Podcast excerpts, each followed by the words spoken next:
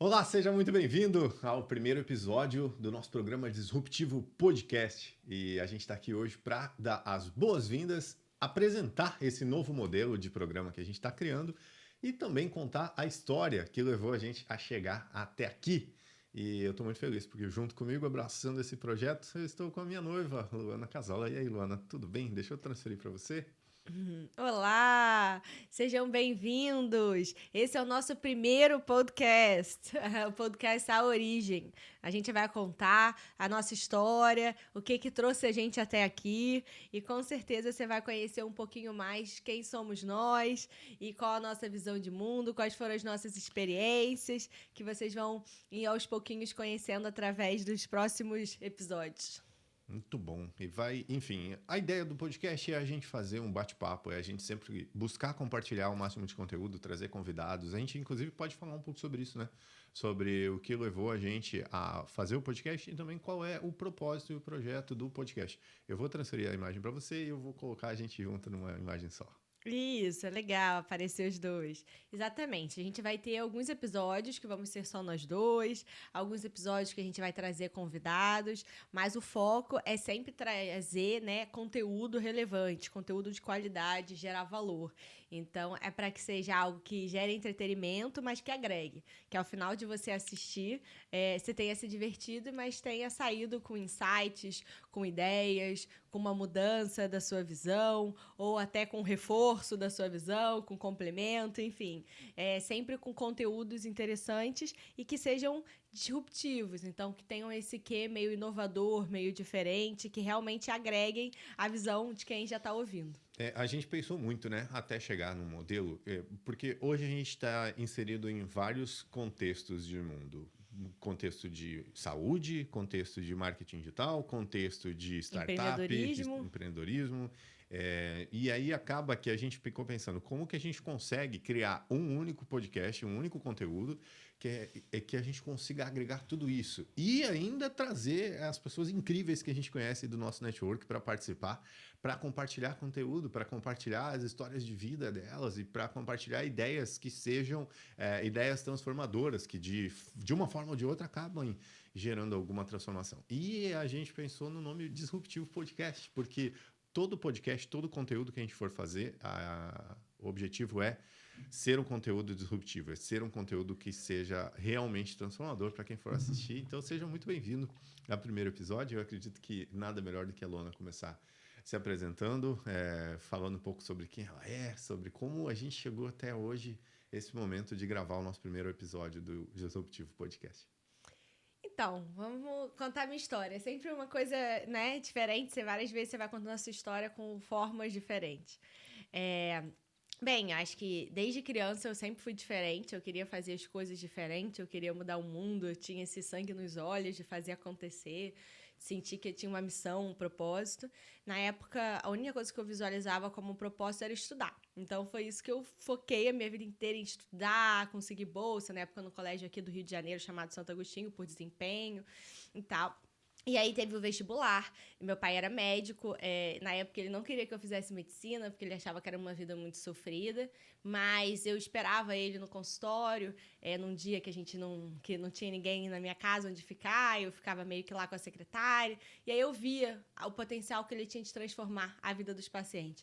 E aquilo me encantou. Eu acho que aquilo foi o que marcou a minha trajetória até hoje a paixão de transformar positivamente a vida das pessoas. E foi assim que a medicina me encantou. Então eu foquei no vestibular e aí eu com 17 anos passei para medicina na FRJ, é, no sexto lugar. Você imagina, era na época do Capitão Nascimento, eu fui a 06, meu trote foi pesado.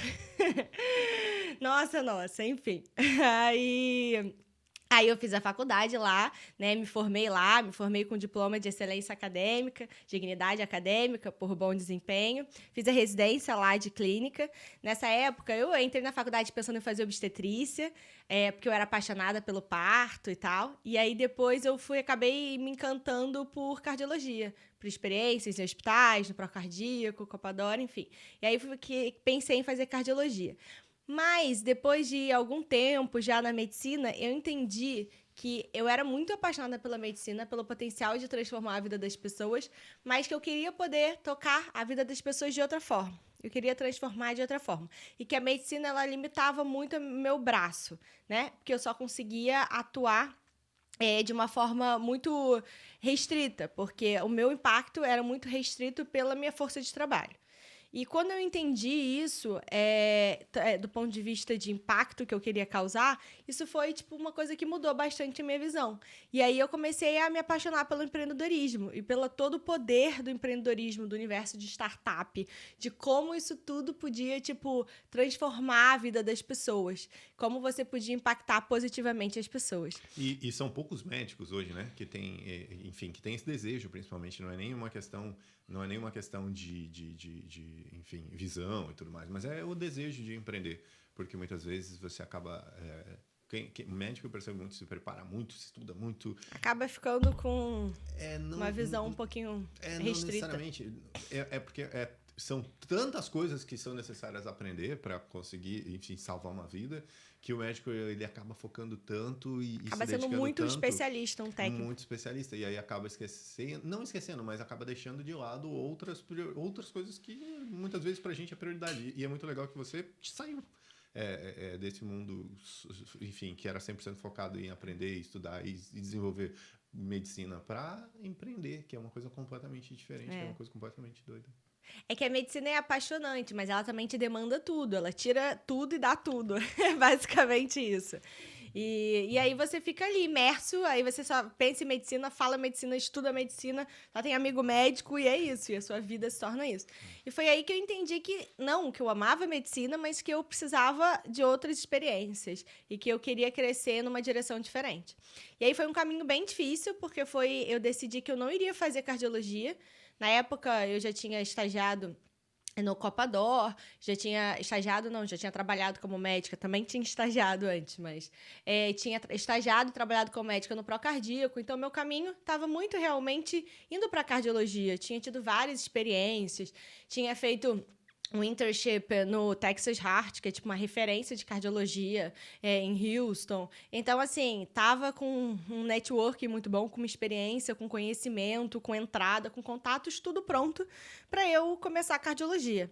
E aí eu falei assim, não, eu vou empreender, eu quero começar uma startup. E aí todo mundo falou assim, você tá louca? Como assim? Você é uma aluna que busca tanta excelência, como é que você vai se arriscar e tal? E foi isso. E assim, hoje eu sei que foi uma das melhores decisões da minha vida, mas na época eu fiz com muito medo, né? E aí eu decidi não fazer a residência, aí eu abri uma empresa. Na época eu queria abrir uma empresa que não fosse de medicina. Porque eu achava que abrir eh, uma empresa de medicina era complexo, porque médico é uma mão de obra cara, é um ambiente muito é, regulamentado, né? Pelos governos, é um ambiente que muitas vezes você depende de plano de saúde, você depende de grandes oligopolos, né? Você tem grandes empresas, é, é uma questão legal sempre mais delicada, então era um universo mais complexo. E eu também estava um pouco saturada de medicina, então eu quis abrir numa outra área que também era minha paixão na época e até hoje, que é a gastronomia, comida, alimentação. E aí eu abri uma empresa, na verdade, de tecnologia, né? Era uma startup, um aplicativo que viabilizava que você pedisse comidas de supermercados e de produtores é, artesanais na sua casa, simples, é, através de uma assinatura. Você pagava uma assinatura baixinha e você tinha frete gratuito. Sempre que você precisasse, você poderia pedir aqueles produtos. Então, valia muito a pena. Então, aquela coisa de, ah, acabou a manteiga, acabou os ovos. Você chegava, se você pedisse até 11 horas, no mesmo dia chegava na sua casa. Foi uma experiência muito legal. É, a gente passou pela, pela aceleração no Parque Tecnológico da UFRJ. A gente foi escolhido pelo, pelo Sebrae para ir para o TechCrunch, que é a principal conferência de startups do mundo. A gente se apresentou lá. É, então a gente teve uma experiência incrível no Vale do Silício. Lá é. a gente foi selecionado pela Google. Isso, isso é bem interessante de pegar e ressaltar do, do fato de você estar dentro de uma incubadora, você pensou na sua empresa, e quando você pensou na empresa, você buscou auxílio e esse auxílio veio através de uma incubadora e essa incubadora abriu várias portas, inclusive a porta de levar você e a sua empresa para o Vale do Silício para apresentar no TechCrunch. Enfim, Isso. é legal a gente ir buscando esses pontos da história que, que, que já são alguns insights, como por exemplo, se você, sei lá, você está querendo montar um negócio, você está querendo empreender muito é, no mundo de startup, criar algum, algum aplicativo, alguma coisa, é muito legal você estar tá inserido no meio, tá? Então, muitas vezes o empreendedor é um cara que vive muito sozinho e você acaba se isolando e buscando muitas vezes soluções por conta própria quando muitas vezes existem incubadoras, existem pessoas que fazem um trabalho para te ajudar. E é o caso da Luana. Eu lembro que você contou que você foi para o Vale do Silício através do, da incubadora. Através Na verdade, da, através do Sebrae. Do Sebrae que, isso. Que abriu as portas. Né? Exatamente. E quem me linkou, na verdade, com o Sebrae, sabendo do concurso que tinha, né, etc., foi a incubadora da FRJ. E, e Na época era uma empresas, parceria com a Waira. Ah, agora sim, eu não lembro te dizer, mas eu acredito que em torno de 20 empresas, startups que foram selecionadas para ir. Nossa, que legal. E, e, é caro esse negócio. Sim, é muito caro, tudo. Própria, né? Com certeza. E é algo que, assim, mais do que. É, assim, é muito caro e quase. E o acesso mesmo é difícil, entendeu? Além de ser ah, caro, ah, você tem um stand lá, você tem a oportunidade de se apresentar. Ah, sim, você não foi só para conhecer, você foi Não, com, eu não com fui stand, como visitante, não. Muito Tive bom. um stand, tudo, então foi muito legal. E essa feira de startups é incrível. Eles têm um negócio, um, um modelo lá que é muito legal, que você baixava um aplicativo e que aí você tinha, tipo, reuniõezinhas de, tipo, 15 minutos em várias mesinhas é, com, com investidores interessados. Uhum. Essa foi uma das coisas mais incríveis. E aí, por exemplo, você chegava e falava, ah, você escrevia qual era a sua empresa, fazia, tipo, um match entre você e o investidor, entendeu? Uhum. Aí você mostrava quais investidores você estava interessado e o investidor marcava quais empresas ele estava interessado. Quando dava match nos dois, aí falava, ah, tipo, tipo um Tinder de startup e investidor. Ah, os dois estão interessados. É, qual horário a gente pode marcar? Qual dia? Aí tinha lá os dias da feira, a gente marcava um horário em comum, os dois confirmavam, e aí aparecia naquele horário, aí tinham várias mesas com um númerozinho. Aí você aparecia na mesa, naquele horário, mesa 19. Aí tava você em pé e tava o investidor lá, Nossa, e os dois se encontravam. E era tudo para ser bem rápido. Então eram mesinhas sem cadeira, sem nada. Você Sim. ficava em pé numa mesinha tipo bar. E era tipo 15 minutinhos que você tinha pra para fazer aquele primeiro contato. Aí todo mundo trocava cartão e tal, e depois ia fazendo a sequência, entendeu? É, e, e, houve algum, algum retorno? Eu lembro Sim, disso. sim, tiveram. Ah, o que aconteceu é que é, os investidores lá, eles geralmente gostariam de investir junto com investidores brasileiros daqui. Hum. Mas foi muito interessante, foi muito legal, assim, foi uma experiência muito legal. E assim, o mais legal inteiro do Vale do Silício, eu devo dizer que não foi a TechCrunch, apesar disso já ter sido sensacional. O mais legal foi que a gente passou, foi escolhido para passar por uma pré-aceleração na Google. Isso foi, assim, transformador. Foi algo isso, disruptivo isso, na minha vida. Isso foi escolhido aqui ou, já, ou foi escolhido lá? Não, a, gente mandava o cadastro de várias empresas do Brasil entendi. todo. Ah, e aí a gente foi escolhido para fazer lá. Mas a gente já saiu daqui sabendo, sabendo, até porque tinha o tempo de duração, tudo. Uhum. Tinha que reservar hotel, passagem. Mas e aí? Etc. Aí você levou sua empresa para dentro do Google? Isso, e aí foi muito legal, assim, foi uma experiência incrível, sabe? Você conversando com, tipo, sabe, CEOs de várias empresas, eles têm um grupo de mentorias, que é, tipo assim, a galera muito top. E o que era mais interessante é que essas pessoas eram tão abertas. É um universo completamente diferente do é. que eu vi aqui. Porque é, é, as pessoas estavam tão abertas a novas empresas, as pessoas estavam tão abertas a conversar, a marcar um café. É uma coisa completamente diferente do que existe aqui. Aqui, às vezes, você quer conversar com uma pessoa que é muito, digamos assim, tem uma, uma bagagem muito menor e você, para conseguir marcar um café com ela, você não consegue. É.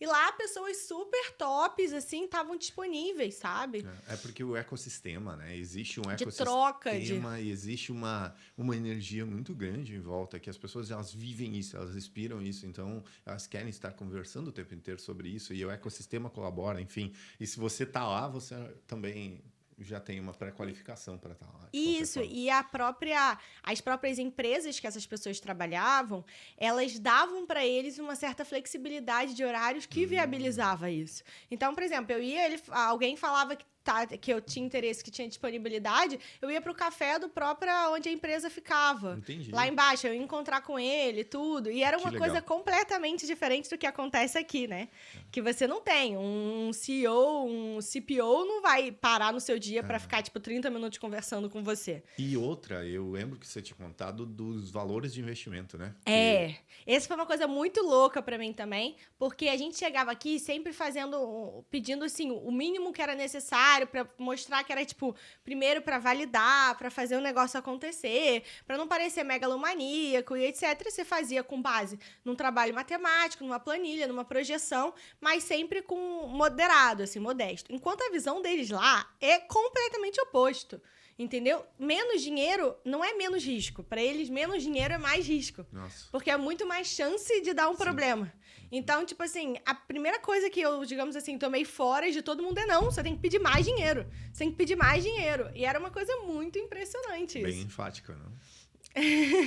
ah, e outra, não só isso, mas também, se, se vamos supor, você pega a sua empresa, você vai levar para o Vale do Silício, eh, você vai lá e você pede, sei lá, 200 mil reais, em você pedir, pedir em dólar, enfim, os investimentos. Mas eu acredito que mostra muito da mentalidade também. Porque, cara, eles não querem fazer um joguinho pequeno, montar uma startupzinha de para alcançar o um bairro, uma esquina, enfim. Eles querem montar um negócio para dominar o mundo. Então, é, é quando é. você está pedindo um pouco baixos investimentos, você também, de alguma forma ou de outra, está montando qual é, está mostrando para as pessoas qual é o nível de, de mentalidade, né? Acaba é, é essa é que é, é uma mudança muito grande. Porque aqui, se a gente pede um valor alto, pensando em, tipo, juntar várias rodadas, as pessoas fogem. Lá, tipo, é o oposto, entendeu? Então, o que que acontecia é que eles, você tinha que... A ideia deles é que você tinha que pedir já pensando num longo prazo muito grande, numa atração muito grande. Para não correr risco de, no meio, o dinheiro acabar ou de você não conseguir ter fôlego para aguentar alguma diversidade. E, enfim, e é, essa diz muito também sobre a própria cultura americana, né? Gente, lá eles têm uma cultura muito mais agressiva, tipo, no business de conglomerados, de grandes empresas, em tudo. Aqui a gente não tem tanto essa visão. E lá as pessoas estão muito mais acostumadas à ideia de investir em startups. Aqui não. Então, essa é uma questão que muda muito também. Hum, porque é hum, é muito mais hum, difícil, hum, entendeu? E eles lá já têm uma cultura muito mais do que você precisa errar, você precisa é, é quebrar três, quatro, cinco vezes para daí sim você conseguir montar a empresa de sucesso. Tem muito disso também, não tem? Então, eles já estão mais acostumados a, a, a investir em cinco, seis empresas e saberem que uma delas, ou duas no máximo, de dez, vai vingar. Sim. Sim, com certeza. Agora, uma das coisas que eu achei muito curioso é que, assim, é, é impressionante como nesse universo, tipo, é, de tecnologia, de empreendedorismo em tecnologia, não tem mulheres. É uma ah, coisa, sim. assim, completamente assustadora. Fica o chamado. É impressionante. Porque, assim, a gente foi com um grupo de, do Sebrae, de é, empreendedores, foi uma experiência incrível. E, assim, o Sebrae tem muita gratidão por ter proporcionado isso. Aí tinham outros grupos que foram lá de empresários, e tinham pessoas sozinhas que foram, e tinham grupos de empresas mesmo, que fazem essas excursões, que fazem essas viagens. Então, assim, em vários momentos a gente se unia. Tinham é, roteiros que eram separados para cada um, e tinham alguns roteiros que a gente ficava todo mundo junto. Uma das cenas mais marcantes foi uma vez que a gente estava tendo uma, um treinamento da IBM. E assim, juro por Deus, tinha tipo 50 pessoas na sala, alguma coisa assim. Era muita gente. É, fazendo ali um workshop e tal. E tínhamos, tipo, era eu e mais duas mulheres. Nossa. É, é muito impressionante, assim. É muito impressionante. E, a, e o pessoal que estava fazendo esses treinamentos eram um, 100% brasileiros? Eles juntavam só Não, era tudo inglês e americanos. Ah, pessoas do mundo inteiro? Do mundo mais... inteiro. Ah do mundo inteiro. Eram as pessoas que trabalhavam nessas empresas de referência. E, e vamos lá, porque a gente está indo por um caminho que eu acredito que está sendo muito legal. A gente fez a abertura aqui do nosso primeiro programa Disruptivo Podcast e nada melhor que a gente começar ouvindo toda essa história da experiência do Vale do Silício. É, conta uma coisa interessante que eu queria muito saber. Quando as pessoas estavam lá, é, você conseguia perceber tendências é, por exemplo, tendências de, de empresas, de, de formatos Sim, de negócios? Com certeza, porque eu acho que assim, é, é, é, claro que antigamente esse gap era maior, mas hoje em dia a gente ainda tem, digamos assim, a benesse de ver como é o mercado americano e poder se antecipar ao mercado brasileiro, porque a maior parte das coisas vai acontecer aqui. Pode demorar um pouquinho mais, porque algumas exigem uma mudança de hábito, mas vai, algum momento vai acontecer. A questão toda é que você tem que estar tá preparado, às vezes, para não acontecer com a velocidade que você esperava. Então, Sim. demorar mais, e etc. Mas é uma bela forma de você ir lá, tipo, pescar ideias. Pescar ideias. É maravilhoso. É, inclusive, eu conheço, eu conheço, sim, um, dois empreendedores que já tinham uma empresa e já, tavam, já tinham retorno. Eu não sei se é interessante falar ou não falar quem são, enfim, é melhor não Mas já tinham retorno com o negócio deles e eles pegaram e foram para o Vale do Silício para entender tendências. E eles entenderam a tendência, entenderam um modelo de negócio que eles poderiam trazer para o Brasil e eles foram lá e trouxeram para o Brasil e fizeram um novo negócio, construíram do zero, só os dois trabalhando durante dois anos sem ter um real de retorno. E em dois anos explodiu, se tornou uma marca que hoje possivelmente todo mundo aqui conheça. E é, eu acompanhei, eu sei que em um dos meses eles fizeram. A empresa faturou 6 milhões de reais e totalmente bootstrapping também. Eles construíram do zero, até onde eu sei, sem captar investimentos. É. Apenas com investimento próprio. Isso, dependendo do modelo de negócio, é possível fazer o bootstrapping, né? Agora, uh, muitas pessoas começam é, startups com marketplace. É o mais comum, né? Tô que tem até alguns processos seletivos de incubadora, etc., que dizem não aceitamos mar marketplace, de tão comum que é. É verdade. E o marketplace ele é complicado porque você precisa de um fluxo muito ah, grande, pra, porque a sua margem é pequena. É, só para quem não sabe que marketplace é você criar um mercado livre hipersegmentado de alguma coisa relacionada a, a algo que as pessoas elas vão divulgar dentro da, da sua estrutura de marca, é, enfim, a sua loja virtual, vamos dizer assim, e quando alguém comprar, você ganha uma margenzinha Isso. e a pessoa faz a entrega. Tipo um avatar A para um avatar B e você ganha uma é. transação é. desse fluxo. Agora é interessante porque então tem startup, tem, tem incubadoras que não aceitam Não, vários processos seletivos. Por quê? Porque na verdade isso é muito comum, a maior parte das empresas, e porque o marketplace é muito difícil de vingar. Porque é, você né? precisa de, uma, de um aporte grande inicial, porque você só vai conseguir ter um fluxo de caixa legal quando tiver um fluxo de transações muito alto, porque a sua margem é pequena. Então, inclusive, uma das coisas que algumas pessoas têm feito é, na verdade, começar o marketplace como um e-commerce que tem um braço de marketplace. É Magazine Luiza, né? Dá para falar. Magazine Luiza sempre foi uma, um uma loja virtual. E é. eles tinham a loja física, e depois, depois você abre virtual, o marketplace. E aí depois, agora, eles abriram a oportunidade das pessoas e aí eles passaram a se tornar a, a, a o marketplace e, velho, olha a explosão da Magazine Luiza. Né? Isso. Né? Porque, assim, o marketplace te faz alcançar números muito maiores. Então, quando a gente pensa em algo escalável, que é uma das grandes coisas do Vale do Silício, acho que, assim, se eu disser duas palavras que definem o Vale do Silício, seria disruptivo e escalável. Tipo, quais são as duas coisas que as empresas lá buscam? É serem disruptíveis e escaláveis. E. Assim, essas, o marketplace ele dá a possibilidade de ser escalável, coisa que o e-commerce não dá. O problema é que você tem que ter aquela virada inicial. E a virada no marketplace é difícil. Então, muitas vezes, vale a pena você começar como e-commerce para se transformar no marketplace. Ou começar como os dois, mas entender que às vezes você vai segurar o caixa com o e-commerce. Entendeu? Porque senão você precisa ter um aporte grande. É, uma das coisas que também acho que foi um grande ensinamento é que a gente, não digo o ensinamento do Vale do Silício, não, acho que esse foi um ensinamento de vida. É que a gente acaba muitas vezes querendo começar a empresa com tudo já totalmente escalável, para mostrar que é uma empresa viável, que é uma empresa que vai poder crescer, que vai tudo. Mas no início, você não precisa fazer a, a, operação do jeito que ela vai ser no final para ser escalável. Você pode começar fazendo a operação no início manual, porque isso vai fazer ficar muito mais fácil de virar. Isso é uma coisa que mudou muito a minha vida, porque a gente começa querendo fazer tudo automatizado, não ter contato com o cliente, é. tudo mais, e fazer tudo com um investimento de tecnologia muito grande. Uhum. Se você faz uma coisa mais manual no início, que o pessoal fala tanto nesse universo de startup que é para validar, mais do que validar, você consegue evitar um custo desnecessário e você consegue um engajamento muito maior com o cliente. Então, esse é um outro ponto bem interessante da gente ter em mente.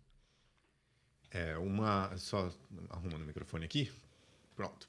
Uma da, uma, um dos pontos que eu ia até falar, so, que puxar com você, é sobre o quanto a gente vê hoje é, pessoas que querem criar marketplaces, mas muitas vezes a pessoa ela não tem habilidade de venda, e eu vejo isso muito no pessoal de startup. E aí o pessoal de startup ele, ele foca muito em criar um produto, produto. foca muito em criar, é, até muitas vezes, vamos supor, pegar o próprio marketplace em si mas já não consegue vender para ele. E aí, se você cria um marketplace e você começa a ter pessoas de vários outros lugares do Brasil, do mundo, colocando seus produtos lá dentro, não necessariamente vão vender, porque o marketplace em si ele precisa ter a divulgação do marketplace. Você conhece precisa o Mercado Livre, é. né? Você não conhece as pessoas que é, vendem no Mercado Livre. Você conhece o Mercado Livre. Você compra no Mercado Livre. Então, esse conceito é muito louco, cara, de conseguir as pessoas. Eu acho que você tocou num num ponto super legal, que assim, o que eu conseguia ver claramente é que o universo de startup hoje é, do Brasil, a gente tem uma visão muito grande de fazer um ótimo produto. E, inclusive, que muitas até aceleradores, etc., focam muito nessa questão de você fazer um bom produto, Sim. de você é, construir um produto legal. E o erro é que a gente tem que pensar em vender o produto com a mesma energia que a gente usou para construir. É.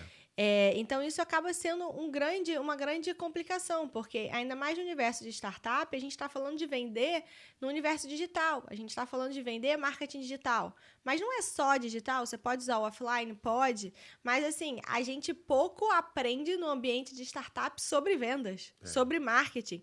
A gente aprende um zilhão de, ah, não, eu quero aquelas métricas, os, é, eu quero um zilhão de nomes, de siglas para definir quais são as métricas, né? Que você vai ter o CAC, Lifetime Value, aí o ROI, aí vai ter um zilhão de siglas que tudo bem, a gente aprende, sempre se ensina, mas não se ensina muito como fazer, Sim. como realmente como vender, preencher como essas conversar, métricas. como preencher essas métricas. Legal, né? E isso é muito louco. E aí, por exemplo, uma coisa que acontece muito é que você gasta muito tempo no seu produto e quando você chega para vender, já É. não tem mais tempo, já não tem mais energia, já não É. tem mais dinheiro. E esse é um problema. Exatamente. E cada vez que você dá um toque na mesa, parece que dá- acontece um trovão gigantesco do- dos microfones. Esse é como é o primeiro episódio, eu acabei de perceber que a gente tem que fazer mais um ajuste. O ajuste para o microfone e não captar o sonzinho quando a gente encosta em qualquer coisa. Mas enfim, vamos lá.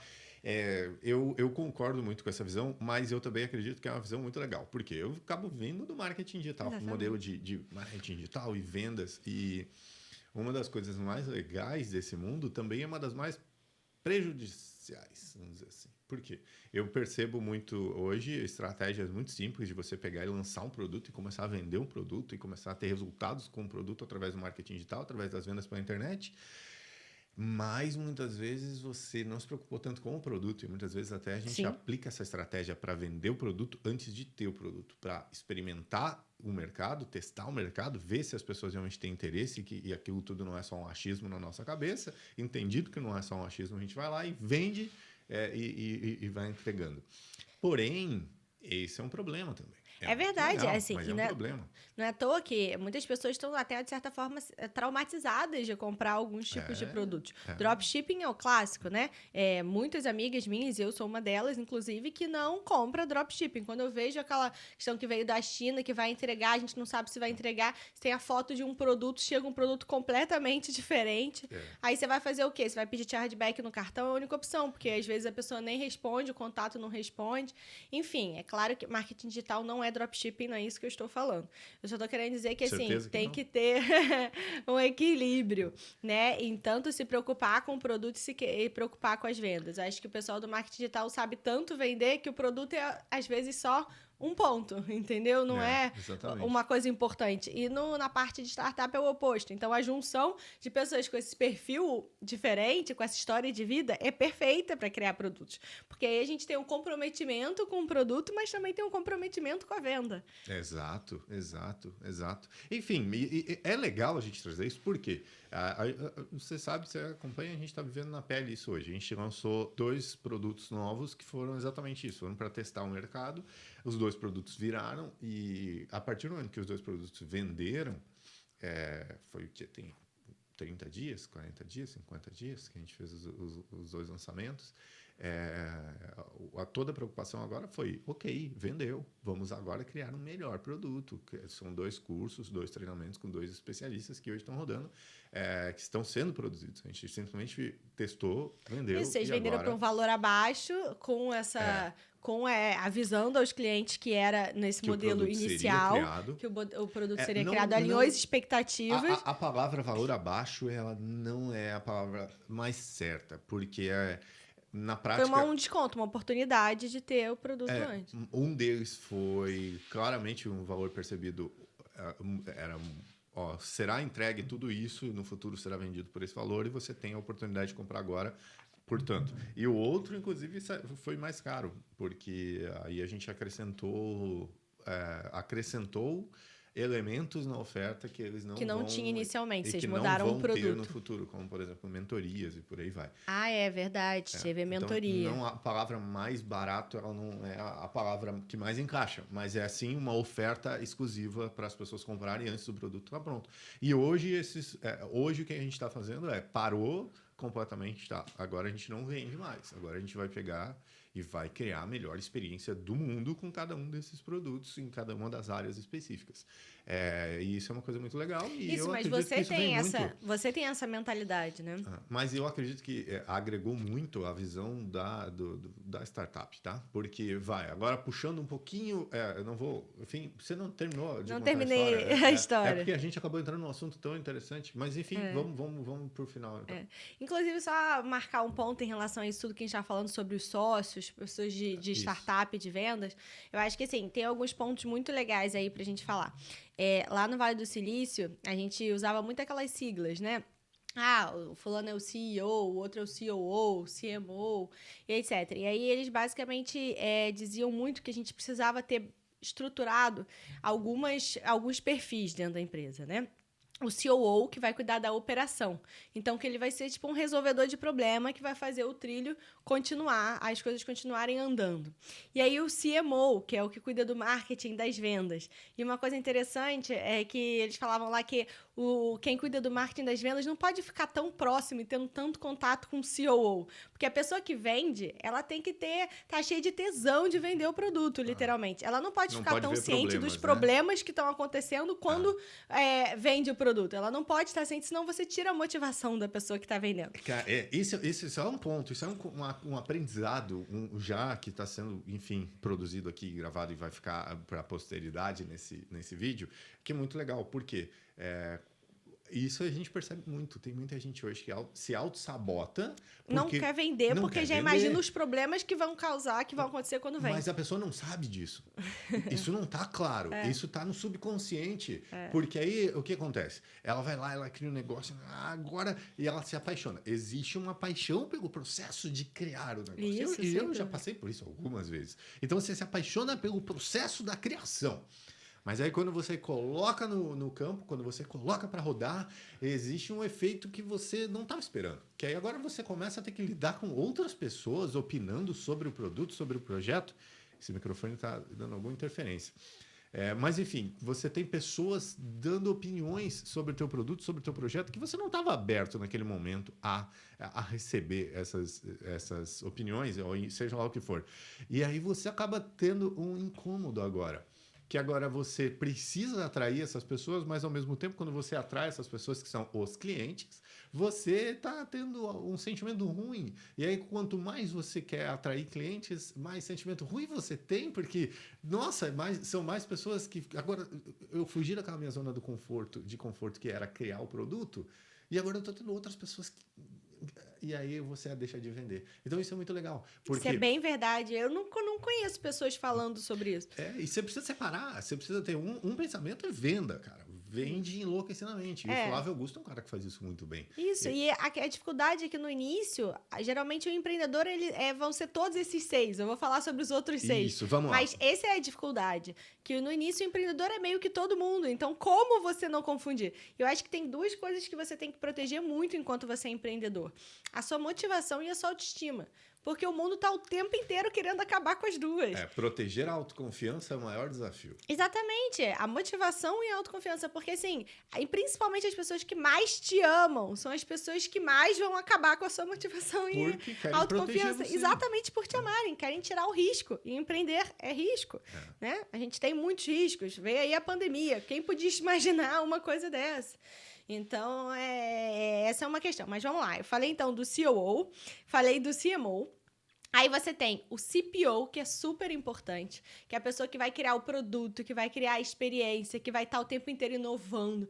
Essa pessoa é muito legal que seja realmente alguém, dependendo da empresa, que tenha alguma experiência, pelo menos no universo de startups, que vai pensar muito mais do produto, da inovação, da usabilidade etc. E aí você tem o CTO, que vai ser a pessoa de tecnologia, né, que vai estar ali todo o substrato de tecnologia para sua empresa. etc. E aí você tem o CFO, que é o financeiro, que vai cuidar né, do, da parte toda de monetização, dos valores de entrada, de saída, dos custos e etc. E você tem o CEO, o que acontece é que muitas vezes o CEO é um desses cinco, né? Então eu falei cinco e aí tem o CEO. Às vezes o CEO consegue ser um sexto, mas outra, muitas vezes ele vai ser um desses cinco que vai estar tá ali junto. É, e o CEO, ele é um maestro, né? Ele vai fazer o todo funcionar, ele vai fazer toda essa conexão, ele vai ter que ter é, essa visão de todos os setores. Mas como eu já adiantei, o problema é que no universo das startups, você é todo mundo de uma vez só, na maior parte das vezes. Uma coisa, inclusive, que lá no Vale do Silício era muito clara, é que eles não gostavam de empresas, eles não investiam em empresas que eram de um sócio só.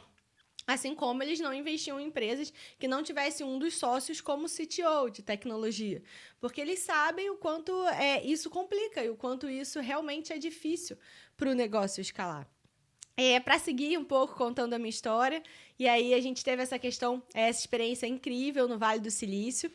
É, a nossa empresa, a gente voltou para cá, lá no Vale do Silício, é, a gente foi com vários objetivos. Um deles era captar investimentos. A gente teve uma reunião com uma empresa grande lá, que atua aqui no Brasil, né? Que investe, um fundo importante. E eles basicamente falaram pra gente que eles não teriam como investir na nossa empresa, porque a RAP estava chegando ao Brasil com investimento altíssimo, entendeu? Na casa de em torno de 200 milhões. Então, era um investimento muito grande e que não, a gente não iria conseguir enfrentar, porque eles estavam vindo com uma política é, de basicamente comprar clientes e fazer os concorrentes falirem, né? Tem empresas que têm como política comprar os concorrentes. Foi o caso por muito tempo até do iFood. E tem outras que tem, compram os clientes através de cupons de desconto, etc., e fazem as outras falirem. E aí foi, o, foi uma, uma ducha de água fria, né? E que vários investimentos internacionais que eu tinha conseguido é, dependiam de ter investimentos nacionais brasileiros. E isso foi complicado. E, e aí a gente, eu já tinha conseguido um investimento prévio, um investimento anjo, é, de três pessoas. Mas a gente precisava de mais investimento justamente porque a gente gastou muito do nosso fôlego com um produto de tecnologia. Nesse momento, eu não tinha um sócio de tecnologia, porque é uma coisa muito difícil, realmente, no início, se você não tem um networking bom, se você está começando. É, a gente depois conseguiu ter um sócio de tecnologia, que foi inclusive quem fez o nosso o nosso modelo inteiro, mas na verdade ele começou como um prestador de serviço, depois virou um sócio de tecnologia. A gente acabou gastando bastante dinheiro nesse processo, na construção, a tecnologia. É, e aí, o que, que aconteceu foi que quando a RAP chegou aqui, ela chegou no Rio, ela chegou para acabar, assim. Ela vendia cerveja com o preço do seu mercado a metade do preço que se você comprava no seu mercado, com frete grátis. E aí, tipo, foi um efeito destroyer na, na, nossa empresa, entendeu? Foi realmente muito complicado, a gente não tinha como enfrentar eles, né? Inclusive, é, foi triste ver que a Glovo também passou por isso, a Glovo também saiu daqui, porque também não conseguiu enfrentar a RAP, sendo que a Glovo tinha levantado acho que 27 milhões. É, então, assim, mesmo com 27 milhões, não conseguia enfrentar, né? Alguém tinha conseguido em torno dos 180, se eu não me engano. É, eu lembro que você teve, enfim, alguns momentos que a RAP ela dava 30 reais de crédito. Ó, oh, vai lá, compra o que você quiser. Como é que você vai competir com uma empresa assim, né? Era muito triste que eu tava lá tentando segurar os meus clientes, tentando usar toda a minha criatividade. E aí tava do meu lado meu noivo, Gabriel, está aqui conosco. Presente. é, comprando da RAP, porque tinha ganhado um cupom de 30 reais de desconto e mais de um frete grátis e tinha uma pizza com 50% de desconto. E mas aí, você entregava ele pizza? tinha. Não, então. mas ele tinha pizza com 50% de desconto, mas a Rappi tem supermercado. É, e foi isso que acabou com a gente.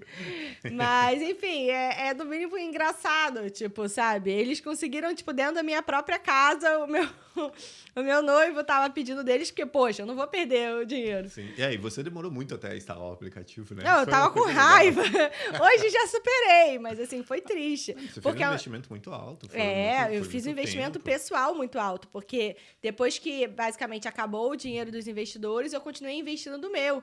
Então, é, foi o um momento assim que aí eu tentei fazer meio que a minha parte de bootstrapping quase, que foi tipo, eu trabalhava como médica e investia na empresa. Então, você imagina o desafio também que é de tempo e etc. Sim. Então, foi, foi complicado, assim. É, a gente chegou a ter em torno de 2.200 clientes, mas enfim, é isso. É, foi uma experiência que, sem dúvida, acrescentou muito na minha vida. Inclusive, foi através dessa empresa que eu conheci o Gabriel, que um dia a gente tem que contar essa história de como, de como é que foi tudo. Mas aí a gente, no meio desse período, eu conheci também o pessoal do, do Doutor Consulta, que foi uma empresa que me contratou. É, eles me convidaram para coordenar a parte da expansão médica do Doutor Consulta, que estava vindo aqui para o Rio de Janeiro. Né? Eles já eram uma empresa muito grande em São Paulo. É, tinham em torno de 50 unidades já em São Paulo e estavam começando a entrar no Rio e em BH. Ah, sim, isso é muito legal muito legal de, de, compartilhar o quanto o empreendedorismo foi importante nesse momento, né? Sem é, dúvida. E isso vai ser legal, porque ela começou a falar sobre o Doutor Consulta, que é uma grande empresa, uma grande startup na área de saúde hoje. E vocês vão ver o quanto essa bagagem toda de empreendedorismo colaborou para com que as coisas acontecessem. Exatamente, porque o que acontece hoje muito na trajetória da medicina é que a pessoa cresce na medicina tradicional como especialista e aí, quando ela está ficando mais velha, às vezes ela faz um cursinho de gestão ou nem faz um cursinho de gestão e ela acaba se encaminhando. Então a gente vê que muitos dos gestores médicos, eles são bem mais velhos, né? Em torno aí dos seus 50, 60 anos, muitas vezes sem uma formação técnica específica, mas com ótima bagagem de medicina. Isso é uma coisa que. É, porque é, é, difícil você entrar sem ser nesse contexto. E o empreendedorismo me deu essa possibilidade. Porque ele me deu uma baita experiência de vida, muitos conhecimentos, uma visão de mundo. Tudo, é, me ensinou muito tecnicamente e ele ainda abriu as portas para mim do universo de gestão. Uma coisa que medicina é, é, é difícil quando você é mais novo. Eu também fiz o MBA é, de gestão empresarial da FGV, que também me acrescentou. Mas a minha experiência com a startup, tipo, é inigualável. Não tem um curso que pudesse me ensinar o tanto que eu aprendi, entendeu? É, até do ponto de vista de desenvolvimento pessoal mesmo, com pessoas e etc. Então foi uma experiência muito legal. Aí o pessoal do, do Doutor Consulta me chamou, foi uma experiência boa, muito boa. É, a gente, eu cheguei lá é, coordenando em torno de 175 médicos. Então, foi uma experiência muito engrandecedora, né? É, coordenar e fazer toda essa questão de qualidade, né, de operação, do ponto de vista médico, de coordenação médica. Até que chegou o um momento que já não não, não coadunava mais com o que eu queria para minha vida. Eu queria voltar para esse universo de empreendedorismo. Lá eu exercia muito o intraempreendedorismo, né? Que é você criar soluções inovadoras é, para os outros ganharem dinheiro. Não. Muito bom essa. O intraempreendedorismo é você criar novas formas de resolver problemas. Entendi, você criar entendi. soluções inovadoras para os problemas que existem ali. Legal. Não necessariamente você está criando uma empresa. Uma grande solução. Exatamente. Às vezes você está. Fazer a empresa valer mais. Não é isso. Não, eu estou dizendo que não. Não, você está criando soluções para é, dentro de uma dentro de uma empresa. Sim. Então, o ato de empreender não necessariamente precisa ser só sozinho. E essa postura de ter empreendedores, pessoas com personalidade, postura, sim. proatividade empreendedora dentro de empresas é fundamental e é Geraldo nítido. Rufino fala muito que o, a, primeira, o primeiro, a primeira forma que você deve pensar em empreender é com o CNPJ dos outros. É você pegar e fazer exatamente isso que a Luana está falando, porque o aprendizado que você vai ter, o conhecimento que você vai ter, as chances que você vai ter de acertar, errar, acertar, errar e, e entender como que a máquina funciona para depois criar o seu negócio, ela é, é muito grande, tá? É muito vantajoso. Então, enfim, desculpa. Não, e foi isso. E foi uma experiência muito boa. Só que aí chegou o momento que eu queria também, né, é, focar nos meus próprios projetos e etc. Então eu saí do Doutor Consulta. E eu acho que, sim, quando a gente começa a ver, tem algo em comum dessa minha história inteira, né? Sim. Tem algo em comum. Tanto medicina, gestão, empreendedorismo, inclusive política, que é, é todas as que também é uma das minhas paixões, mas é, todas essas questões, todas essas áreas, elas te possibilitam impactar positivamente a vida das pessoas e aumentar a qualidade de vida das pessoas. Sem dúvida. E eu Sem acho dúvida. que é isso que me motiva. E talvez e por isso que eu sou tão apaixonada por essas áreas do conhecimento, essas áreas de atuação. Saúde, empreendedorismo e política. É, empreendedorismo, gestão, né? E política. Muito bom. E uma das frases que a Luana falava muito, tá? E que a gente briga muito, e eu sou, assim, o antipolítica, tá? É, e isso é muito interessante, porque a gente acaba se desenvolvendo muito, tá? E eu acabei aprendendo muito com ela a, o ponto de que, gente, a gente precisa de bons políticos. E é muito impressionante o quanto, às vezes, é, é, as pessoas boas, elas se afastam da política. É claramente isso. E aí Isso é você louco, vai né? ser governado pelos mal intencionados. Ah. Por quem não tem boas intenções. E isso fez com que aos poucos a minha ideia fosse mudando e que eu já hoje consiga enxergar com outros olhos e até pensar em, e- e- em algo que pode ajudar, como por exemplo, esse podcast pode. A gente não sabe, tá? Esse aqui é o primeiro episódio, a gente está produzindo hoje sem ter o microfone exato. É o primeiro, é o, pr- o projeto piloto, é, é- é a origem aqui. E aí a gente pensou no, no- pensando nisso, até o porquê a gente chegou nesse modelo de podcast hoje, é porque a gente não sabe o que pode acontecer, tá? Esse podcast daqui a pouco pode passar a ter milhões de pessoas assistindo. É, e a gente quer fazer um trabalho muito sério, um trabalho dedicado, um trabalho de realmente entregar valor, de trazer pessoas, tá? Principalmente isso, vocês- verem aí do lado da Luana, eu colocar o outro. Ah, porque eu tirei aqui, mas enfim, lá do lado da Luana tem mais microfones, a gente está meio que montando a estrutura para a gente poder hoje é, fazer algo legal. Fazer algo legal que daqui a pouco pode ter milhões de pe- pessoas assistindo e com isso é, tudo cresce. E esse é um dos, um dos ensinamentos que a gente pode até tentar trazer para quem está assistindo o podcast, que é você sempre se preocupar é, não só também em criar os seus produtos, mas também de construir audiências, né? Sim, é verdade. Porque se você não constrói as audiências, dificilmente você consegue fazer o seu negócio ele crescer. Por mais que você tenha uma padaria, mas se você tem uma padaria que tem um canal no YouTube que faz vídeos legais, você está construindo uma audiência, você acaba agregando mais valor ao seu produto, as pessoas vêm de outras cidades e querem passar na sua padaria, enfim. Tem, tem algumas pessoas que falam: ah, eu acho mais difícil fazer um negócio dar certo digitalmente do que fisicamente.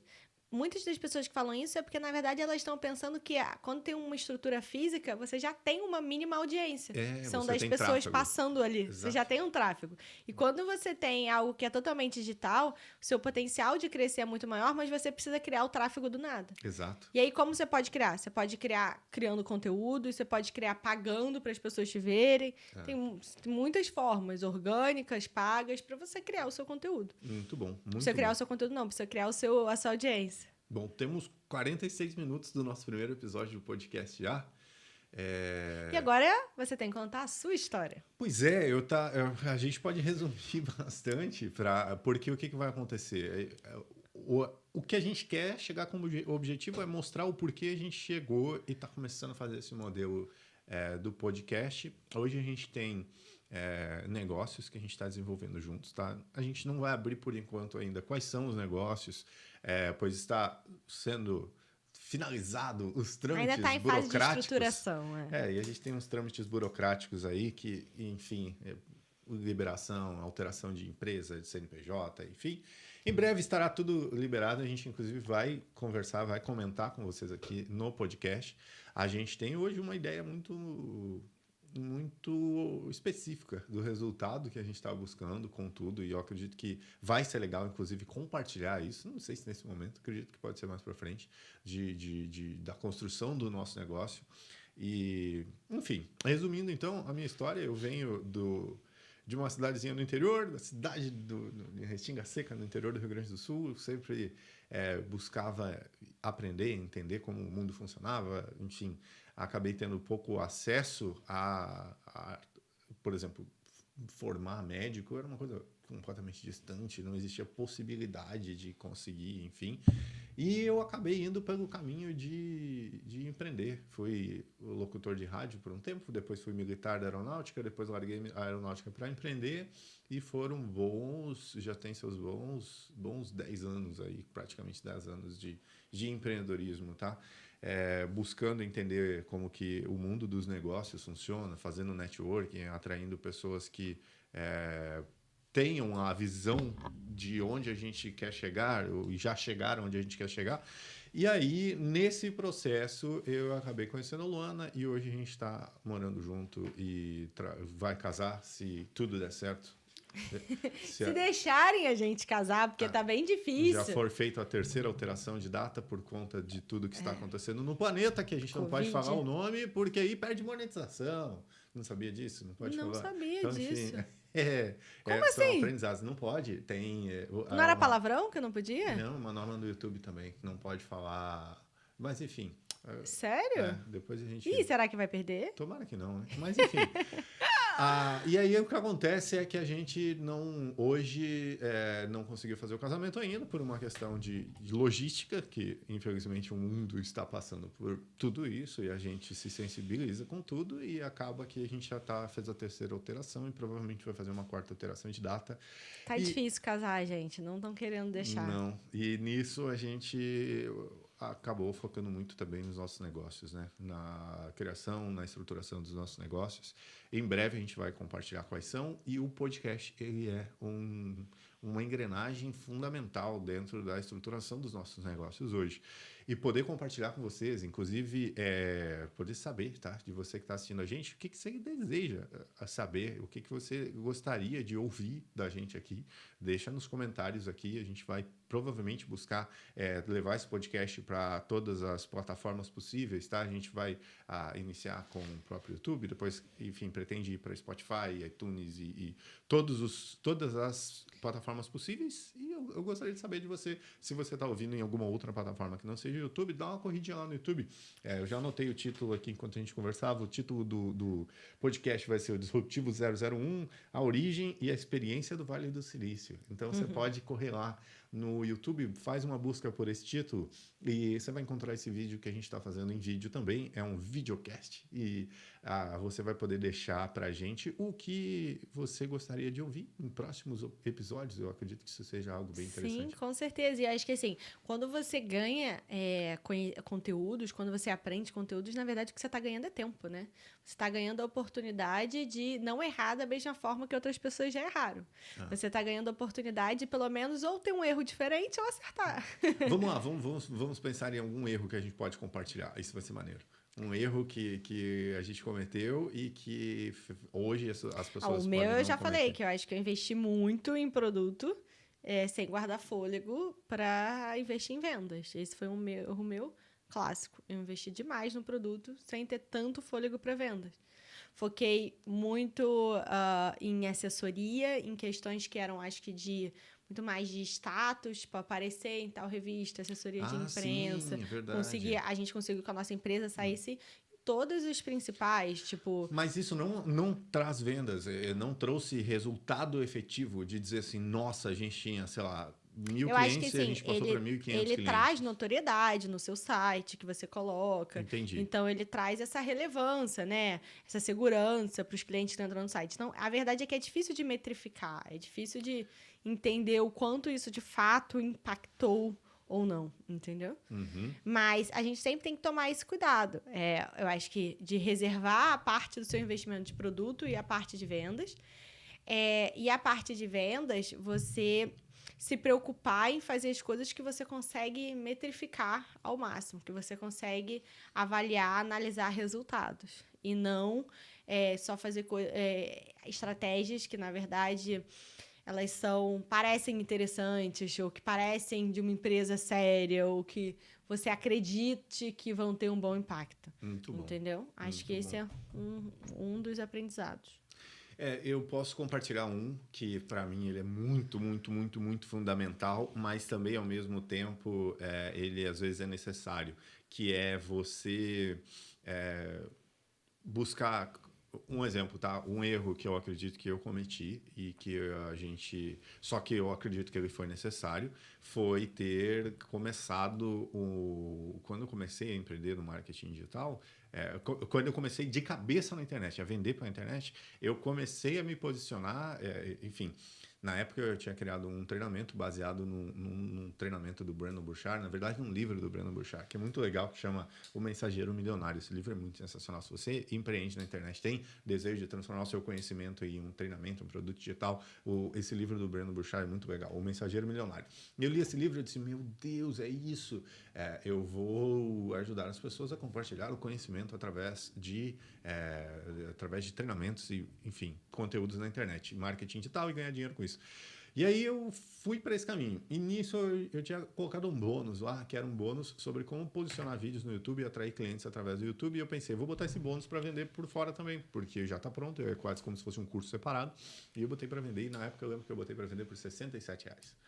E esse bônus, ele começou a vender para caramba. Existia uma necessidade. E aí tá o, o de você buscar capilaridade até encontrar algo que começa a dar certo para você focar. E aí o YouTube começou a dar muito certo. As pessoas elas buscavam muito aprender sobre YouTube, como posicionar vídeos no YouTube, como produzir vídeos para o YouTube. E eu acabei indo para esse caminho e eu consegui criar um posicionamento muito legal. Só que foi um, um posicionamento não planejado, porque eu não queria aquilo para minha vida. Mas aquilo estava dando o, dinheiro, aquilo estava dando o resultado que eu precisava. E eu acabei me posicionando como um especialista em YouTube, aí tinha conseguido várias portas abertas já com com YouTube, fazia uma consultoria que, cara, era muito legal. Era eu e mais cinco pessoas do Brasil inteiro que o YouTube estava ajudando a. É, tudo que o YouTube lançava novidade, ele passava primeiro para esse grupo de seis pessoas e eu era um desses seis. E é, hoje os canais no YouTube que na época estavam junto nesse processo têm aí seus milhões de seguidores e tudo mais. Só que eu olhava para aquilo e eu dizia, mas não é isso que eu quero. E aí eu acredito que é. O meu principal erro foi, na época, tá?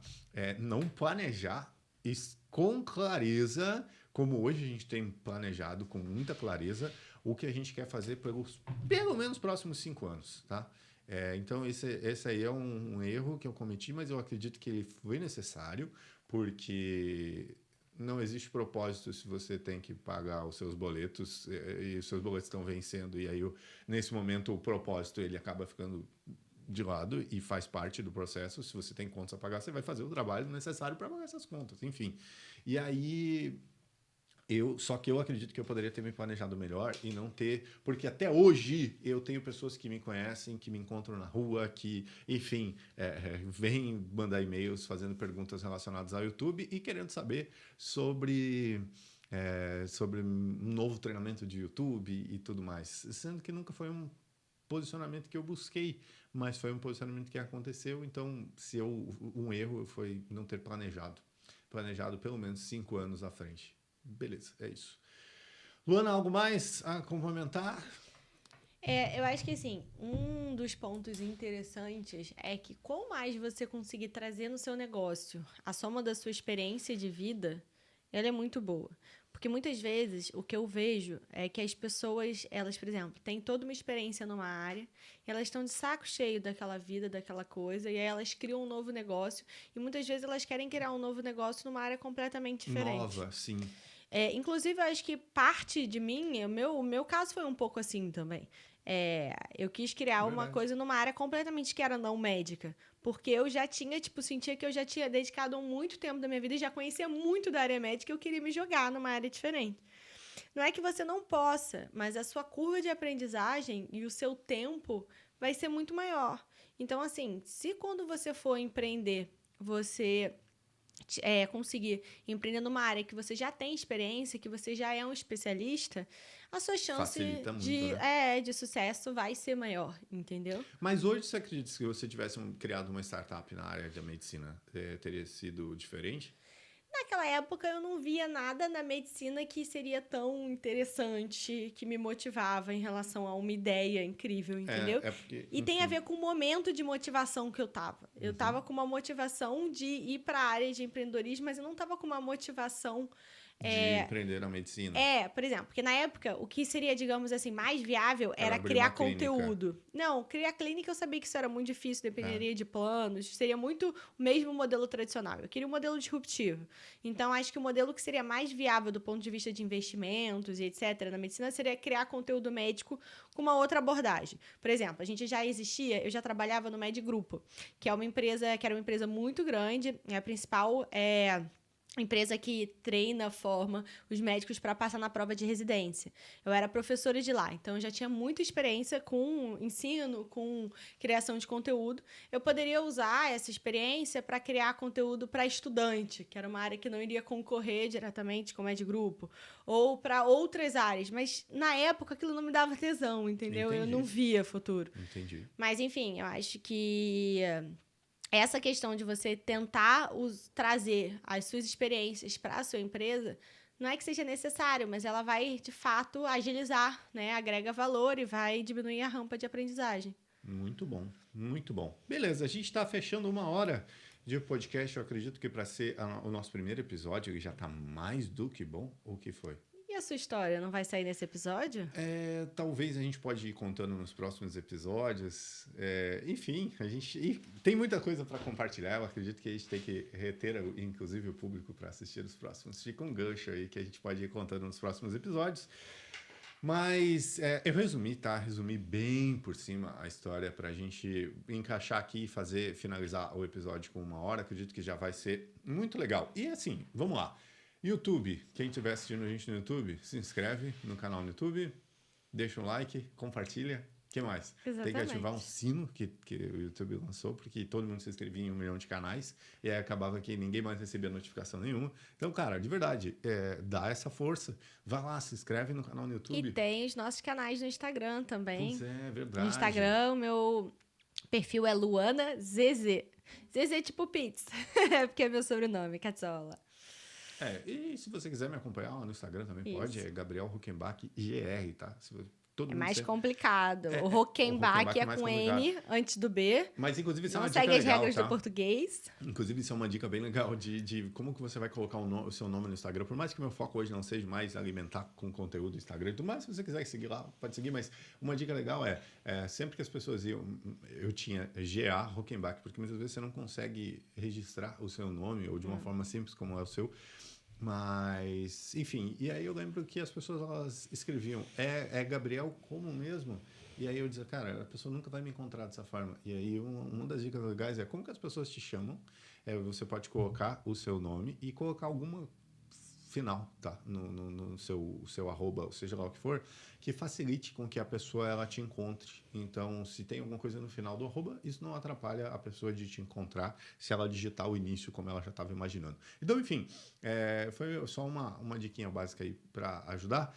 E é isso. Nosso planejamento é liberar um episódio por semana do Disruptivo Podcast. Esse, podcast, esse episódio aqui, ele foi completamente feito como um projeto piloto, tá? Então, você não vai ver vinheta, você não vai ver intro, você não vai ver os fundos musicais, você não vai ver nenhum dos efeitos possíveis que normalmente a gente acaba vendo em outros episódios, porque ele é o episódio piloto, ele é o primeiro passo. E é, isso fica muito como dica para você também que quer empreender. Indiferente se você está começando, vai começar um projeto novo, vai criar um novo produto, é, busque criar sempre o piloto, busca criar sempre, dar o primeiro passo. Você não tem nada que pode ser melhorado se você já lança perfeito, e nunca você vai lançar perfeito. Então, dê o primeiro passo, mais simples que seja. A gente está fazendo aqui da forma mais é, simples, entre várias aspas, porque deu trabalho para caramba montar a estrutura que a gente está aqui para começar. E é isso. É, alguma consideração final, alguma frase final para gerar efeito? Não. Queria agradecer a vocês terem participado aqui com a gente e a gente vai para o próximo episódio, que aí você vai contar a sua incrível história, que é bem Nossa. surpreendente e foi uma das coisas que fez eu me apaixonar por você, Oh, meu Deus, que amor! Vamos casar se tudo der certo. se deixarem. Gente, era isso. Um grande abraço. Fiquem bem, empreendam, gerem resultado, preocupem-se em gerar valor, cuidem da sua saúde. O que mais? É Isso, sejam felizes e plenos. Sejam felizes e plenos e a gente se encontra no nosso próximo episódio do Disruptivo Podcast. Valeu! Grande abraço. Até mais.